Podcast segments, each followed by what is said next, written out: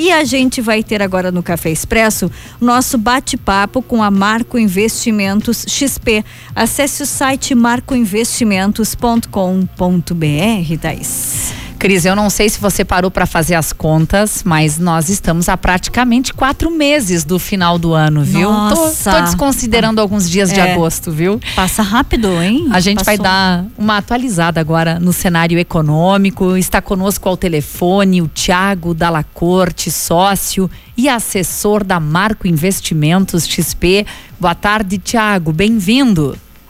Boa tarde, Thaís. Boa, boa tarde, Cris. Boa tarde aos ouvintes. Boa tarde. Olha, o ano está passando e a gente quer começar, Tiago, te pedindo qual é o cenário econômico atual do Brasil, pensando principalmente no investidor.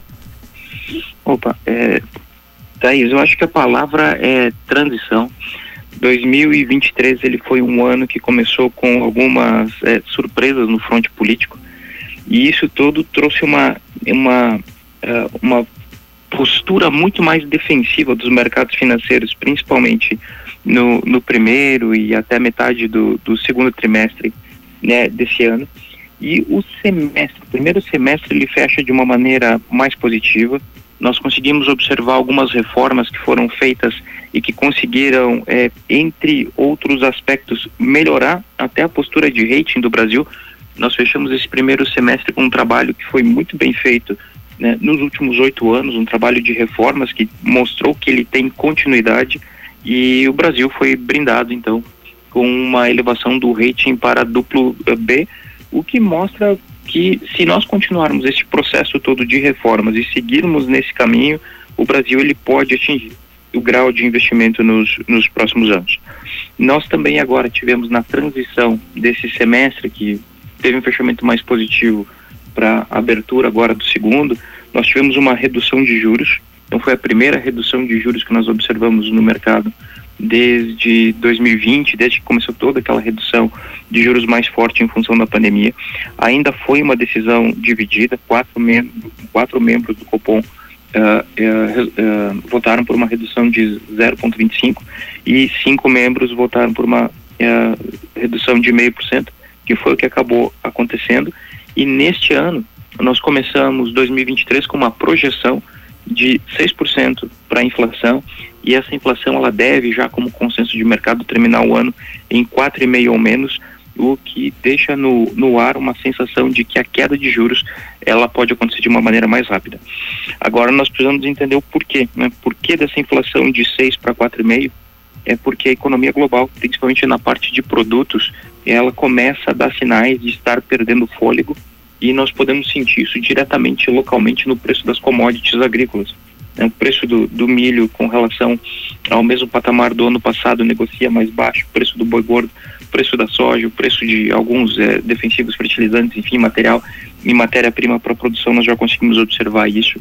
Nós conseguimos observar também o setor de automóveis já praticando descontos e preços é, é mais baixos, uma reorganização do setor de varejo, onde várias empresas estão decidindo reduzir o tamanho das suas lojas, o tamanho da sua exposição no mercado, justamente esperando um segundo semestre ainda de transição, onde algumas fragilidades da economia global, elas ainda podem impactar a nossa economia global.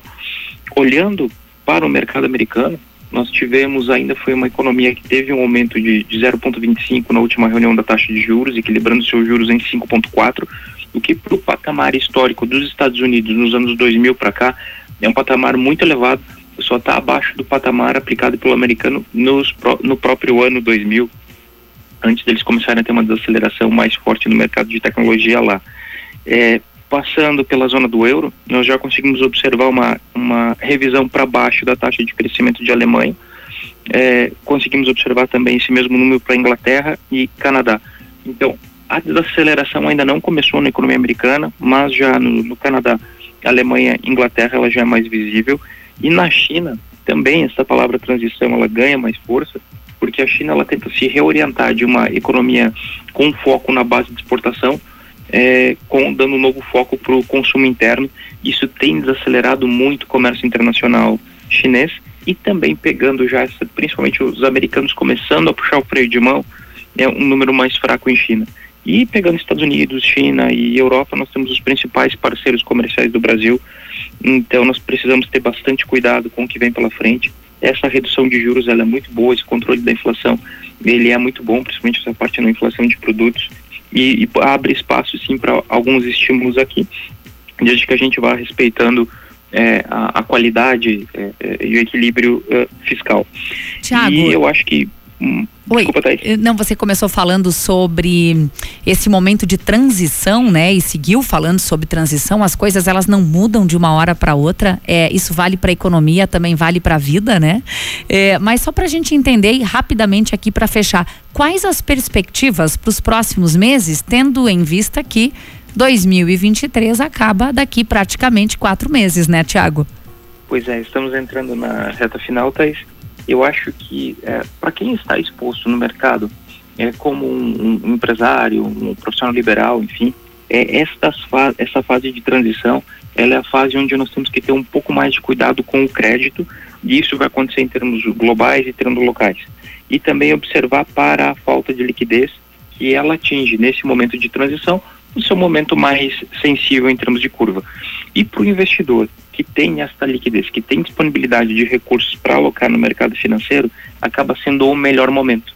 Então, a dificuldade da economia real, a dificuldade de um, de um investidor, de uma empresa, enfim, que precisa financiar os seus investimentos, acaba sendo a alegria do investidor na outra ponta. Então, ainda é um mercado onde é possível negociar boas taxas de juros para emprestar, seja ainda através de títulos públicos, diretamente através de instituições financeiras e também diretamente para empresas através de debêntures, CRIs e CRAs. As taxas elas estão muito boas e elas devem daqui para frente então com essa perspectiva de uma desaceleração e, uh, cristalizar, nós vamos ver a, a perspectiva de juros caindo e aí essas taxas elas vão deixar saudade. Tá certo. Tiago, muito obrigada pelas informações aí. Boa semana de trabalho para todos vocês. Obrigada pela audiência aí na Marco Investimentos XP. Obrigado, Thaís. Cris, um abraço para os nossos ouvintes. Obrigada. Olha, hoje a conversa foi com o Tiago Dalacorte, que é sócio e assessor da Marco Investimentos XP. Quem gosta do assunto, Cris, eu queria só divulgar o site, é o marcoinvestimentos.com.br. Aí tem muita informação sobre economia, pode fazer simulação, enfim, vale a pena dar um pulo nesse site.